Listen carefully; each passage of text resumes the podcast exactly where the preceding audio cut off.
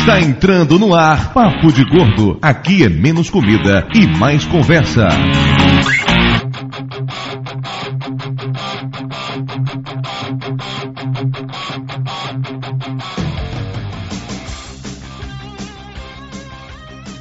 Ouvintes de peso, bem-vindos ao Papo de Gordo, o primeiro podcast da internet tão pesado que não pode nem subir numa balança de farmácia. De Salvador, aqui é Dudu Salles e eu já perdi 48 quilos. Aqui de São, São Paulo, fala o Flávio, eu não perdi nenhum quilo. De Aracaju aqui é Mayra e eu já nasci gorda. De Nova Iguaçu, Lúcio, perdi uns 20, alguma coisa aí, mas tô procurando. De São Paulo é o Marcelo Soares, eu perdi 6, tô feliz da vida. Sabe, gente, a ideia básica desse podcast é falar mais sobre esse, universo dos gordos, né? Ao longo dos programas que a gente vai fazer ainda, vamos abordar temas como dieta bizarra, dificuldade de comprar roupa, vários e vários micos que todo gordo paga, problemas de saúde, restaurante que a gente pode comer até morrer, aquele tipo de restaurante que eu pelo menos adoro. Enfim, as coisas que interessam ao gordo moderno, né? Constantemente eu recebo mensagem do pessoal comentando, elogiando o quanto eu escrevo bem, quanto eu sou criativo, essas coisas. Eu adoro receber elogio, é fato. Mas a verdade é que eu tô bem longe de ser criativo.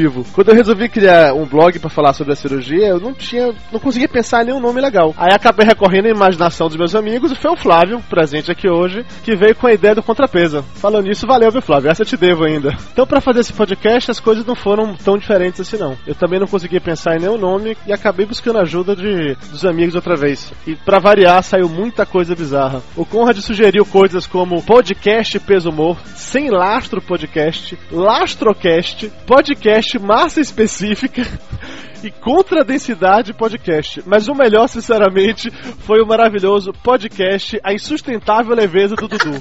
César ele só teve uma ideia, que era podcast quilograma. JB, eu acho que JB não entendeu o que é que eu tava falando, porque a sugestão dele foi polenta quente.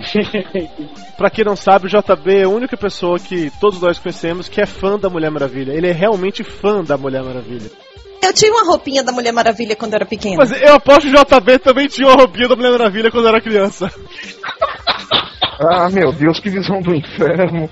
O fato é que quando tudo parecia perdido, a ideia me veio luminosa, clara, límpida. Já que eu vou criar um podcast pra gordos, sobre gordos e feito por gordos, então o nome era óbvio, Papo de Gordo. Não! Pra fazer esse programa do jeito certo, a gente vai começar hoje falando sobre o início de tudo, sobre a nossa infância como crianças gordinhas. Vocês não odeiam a expressão gordinha?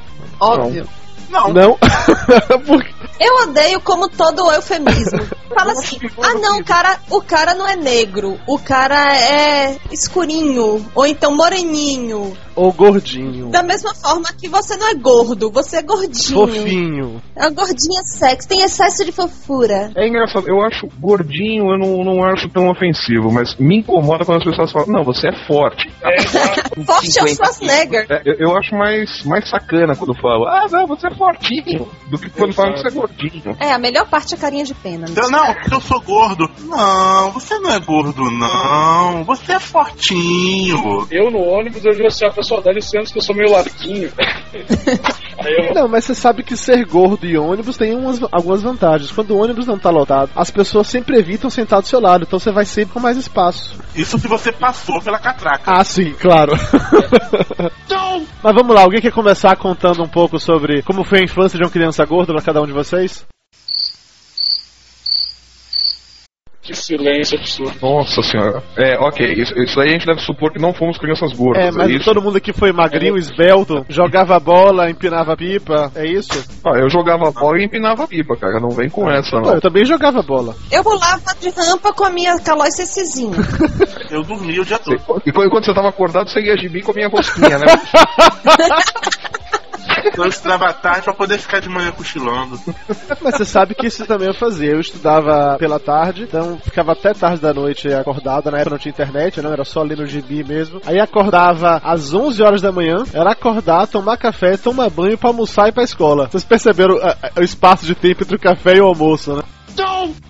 Tinha um problema que era o seguinte, eu, depois dos 10 anos eu comecei a ficar acordado de madrugada, aí eu fazia umas omeletes e tal, uh, eu fritava linguiça, sei lá, pra ficar vendo corujão. Aí teve uma noite que eu tentei ver como é que o sol nascia. Aí fiquei vendo os irmãos cara de pau até as 6 da manhã, pra ver como é que o sol nascia só comendo omelete, fazendo mescal, era uma maravilha. com essa dieta aí, na madrugada, assistindo Irmãos Caga de Pau, isso explica muita coisa. que atire a primeira pedra aquele que nunca assaltou a geladeira no meio da madrugada, pelo amor de Deus. Não, assaltar a geladeira é uma coisa. Você acordar de madrugada pra fazer um omelete, assistir os Irmãos Caga de Pau é um pouco... Não, mas eu não acordava de madrugada, eu não dormia, sabe? É diferente. Isso é pra ter uma desculpa de fazer um omelete de madrugada. Sentiu, né? Isso muda completamente a história. Muda, muda O muito. cara tava querendo comer um omelete às quatro da manhã, simplesmente não dormiu. Agora fez sentido. Esse negócio de comer feijoada de manhã é um hábito que eu sempre tive. Meu pai, ele gosta de fazer feijoada, ele odeia usar panela de pressão. Então ele fazia feijoada quando a gente estava na praia, ele deixava o feijão cozinhando de um dia pro outro. Então, sei lá, botava o feijão pra cozinhar 10 horas da noite. Pra quando chegar na manhã seguinte, o feijão tava bonzinho. Então a gente acordava e o café da manhã era feijão. Fiz isso várias e várias vezes em minha vida, o que também explica muito sobre a minha personalidade, né? Quando é que vocês descobriram que eram gordos? Eu sou gordo. Não, porque assim, vou- contando logo, eu quando eu falei que eu nasci gorda, é porque mesmo sem saber, eu já, eu já tava com fome. É uma, uma lenda na minha família o fato de que minha mãe, mãe de primeira viagem, quando me teve, comprou lá um manual do bebê, né, que antigamente as mães de primeira viagem ganhavam, e aí tinha lá, deu tantos ml de leite de tantas em tantas horas. E ela, como mãe aplicada, fazia isso, ficava com relógio na mão, contando até dar o horário da comida pra pequena Mayra. Só que eu chorava o dia inteiro e ela ficava preocupada, sem saber o que estava acontecendo, levou pro médico pra saber o que que era, se eu tinha alguma doença congênita, alguma coisa assim. E o médico descobriu que eu chorava de fome. Ou seja, desde pequena eu já comia acima da média. Sabe que isso aí me lembra uma história do meu irmão do meio. Ele agora também é gordinho, mas ele sempre foi grandão, assim, alto. E ele é um ano e pouco mais novo que eu, quase dois anos. Aí quando ele nasceu, meus pais se separaram. Logo depois, minha mãe tava no hospital ainda. Aí ele pega o meu irmão pra largar na casa da avó. E a avó assim, mas o que, que eu dou pra essa criança comer? Meu pai diz assim, ah, dá leite com maisena. E minha avó tacava no leite com maisena. E ela disse assim, veio desse tamanho até hoje, quando disso, parece aquele leite com maisena. Ah, mas eu tomei muito leite com maisena também. Minha mãe criou três filhas à base de leite com maisena pra ver se ninguém chorava mais no ouvido dela. Então, mas esse negócio de nascer também é assim, porque eu nasci com 10 meses, eu tava com um pouco de preguiça no útero da minha mãe. É, é sério. Quem acredita quando eu falo isso? Eu só saí porque o cordão umbilical enrolou no meu pescoço. Aí tiveram que correr, fizeram o trajeto Nova Iguaçu Catete em 20 minutos. Aí eu acordei o cordão umbilical me esmagando, quase morri, nasci todo roxo, confortável, vinha comida direto do cordão umbilical, não precisa ter preocupação, uma coisa linda. E gordo só come no diminutivo, né? É uma rosquinha, um bolinho, um pratinho. Qual o gordo que não põe no diminutivo o pratão que tá comendo? É um lanchinho. Aí vem aquele pratão enorme, aquela montanha. Feijoadinha fica ridículo, né? Comer uma feijoadinha, ah, porque era um porquinho pequenininho, colocaram na panela.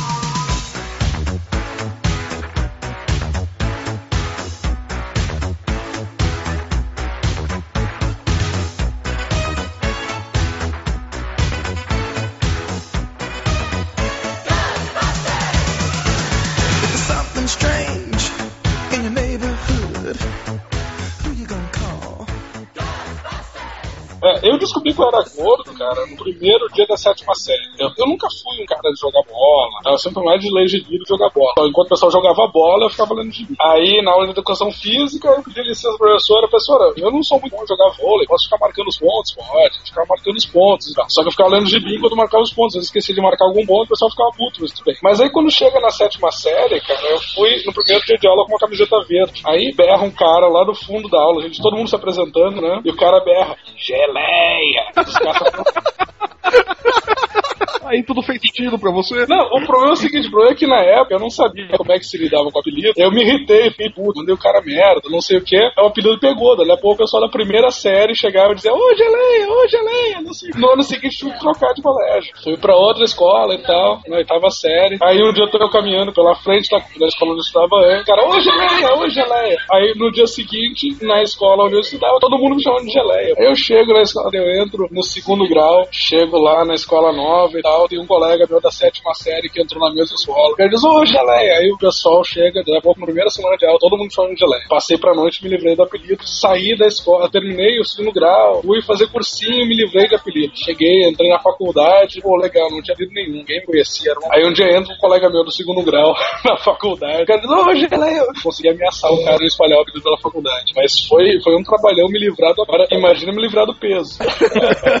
Falta você concluir essa história com a época que a gente se conheceu, mano novo. Ah, não, essa é pior ainda. Eu tava morando em São Paulo, terminei a faculdade, me mudei pra São Paulo, etc. Meus primeiros amigos de São Paulo eram um rapaz gordo. Aí me liga, eu tô no trabalho, ele diz: Por favor, eu queria falar com o senhor Geleia.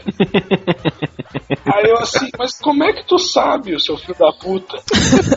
Como é que tu sabe meu apelido da sétima série? Aí eu demorei um tempinho pra descobrir que aí era uma, a coisa mais maluca do mundo. Eu tinha um amigo, eu tava na oitava série, ele tava acho que na sétima, na sexta, sei lá, que desenhava muito. Uma época ele começou a desenhar, fazer testes pra Marvel, fazer testes pra várias editoras de gibi estrangeira. E a um certo ponto esse cara desenhava o gibi do Digimon pro Japão. Aí o gibi do Japão era traduzido nos Estados Unidos, dos Estados Unidos era traduzido no Brasil, e quem fazia o site do Digimon era por acaso Dudu.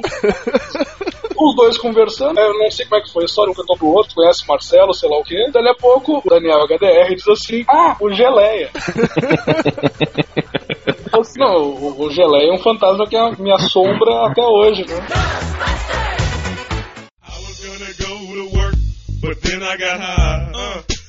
Quando eu era criança, por alguma razão obscura, me chamavam de Chuchu. Talvez pela questão de Chuchu, beleza, não sei exatamente. Tem uma história que minha mãe conta direto. Tava uma vez almoçando, tinha um prato de Chuchu na mesa. Tava sem talher pra esse prato e minha mãe gritou pra empregada: Não sei quem, traz uma colher aqui pra Chuchu. E eu respondi: Não, mãe, não quero não, eu já tenho, obrigado. o pessoal me sacaneou com isso durante anos. Tem a amiga da Belisa aqui que tá aqui contar histórias de gordo dela mesmo. Beleza, quer colocar ela no ar? Ela disse que se perguntar, ela conta. Deixa eu apresentar pra vocês a Camila aqui. Camila é artista. Oiê, oi, tudo bom? Tudo bem, Camila. O Marcelo falou que você tem histórias de gordo maravilhosas pra contar. Conta uma. pra É, a mais inédita de todas é a do geoide. Acho que eu tava no segundo ano, segundo grau, e o professor de geografia, que era um uruguaio chamado Rivera, perguntou: Então, turma, qual é o formato da Terra? E a turma em silêncio, eu concentrada, ergui o braço e disse: Geoide! Nunca mais eu fui a mesma. Durante três anos, qualquer coisa que eu ousasse abrir a boca pra dizer em sala de aula, todo mundo tava: Geoide, geoide, geoide! Tá, e esse apelido deve ser quase tão ruim quanto o Geleia do Marcelo. Por isso que eu lembrei de contar, porque era péssima. O pessoal do Rio Grande do Sul tem muita criatividade para os apelidos, né? Geoide, geleia. Aqui na Bahia é rolha de bolso, saco de banha, horta, Ah. baleia assassina, essas Tá. coisas, né? Era Free Willy na minha infância também, que eu odiava, por conta do filme, É. obviamente, mas um que me deixava louca da vida na infância era Gorda Baleia, Saco de Areia, assim, rimando e em coro. Gorda Baleia, Saco de Areia, Saco de Areia.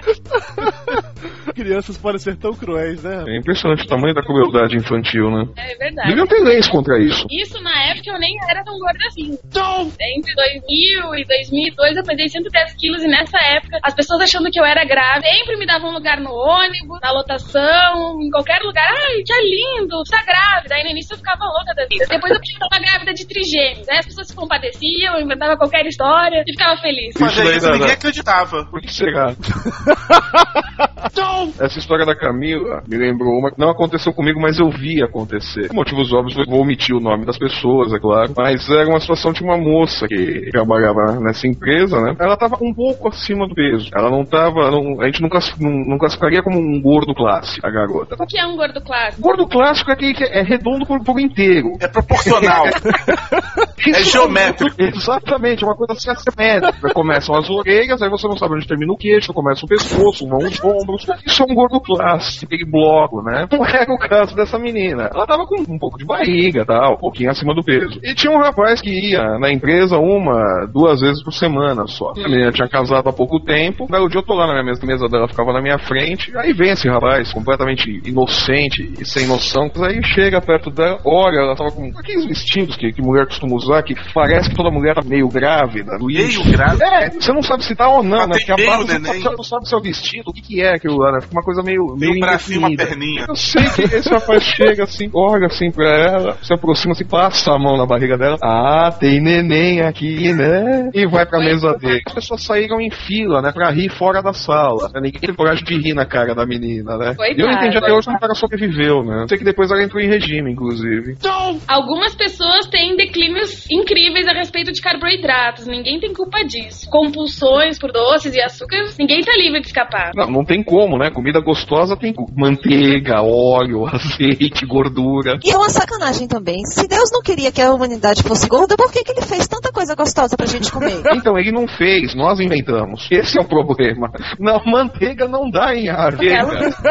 Olha só, tem uma outra boa de uma tia minha que mora no interior do Rio Grande do Sul. Teve uma reunião de família. Na família do meu pai, todo mundo pesa mais de três dígitos. Eu e a minha irmã somos as mais EDs. Eu sou mais rolista e a minha irmã é um fio de pessoa, bem magrinha. E aí chegou a tia, eu fui esperar ela na rodoviária em Porto Alegre. E aí meu pai tava do meu lado, nós somos muito parecidos. Meu pai é gordinho, mas ele envelheceu demais, tá careca e tal. Ela chegou na minha frente e olhou e disse: Mas, guria, tu é neta da Maria, que é a irmã dela. Eu disse: Oi, tia Acendi, tudo bom? Como vai a senhora? Ela deu um tapa bem gaudério no meu lombo e disse assim: Bem se tu sabe, é bem boa de sovar um pão. Aí eu olhei pra ela e disse: Que tia? "É, Uma mulher rolista a gente vê de longe, sabe sovar um pão. Amanhã de manhã eu quero um pão caseiro na mesa. E eu disse: Ai meu Deus, pelo amor de Deus. Aí fiz o pão pra velha, ela comeu. Realmente, minha filha, tu é uma mulher rolista, mas antes de casar tens que sovar muito pão. E a velha é gorda e dói. Todo mundo é muito gordo. Teve uma reunião de família há uns 10 anos atrás que entraram cinco pessoas dentro de um Fuca, todas pessoas muito gordas, e eles conseguiram quebrar o eixo do Fuca antes de arrancar.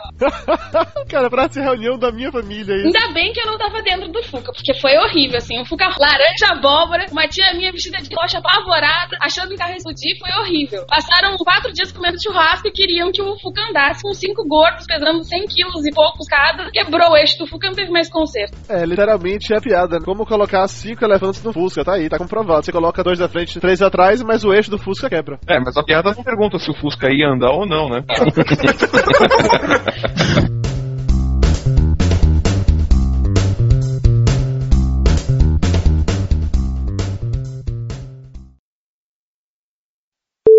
Continua vazando esse, esse som de chuva aí no fundo, cara. Olha lá. Pô, tá chovendo aqui, droga. A culpa não é minha também.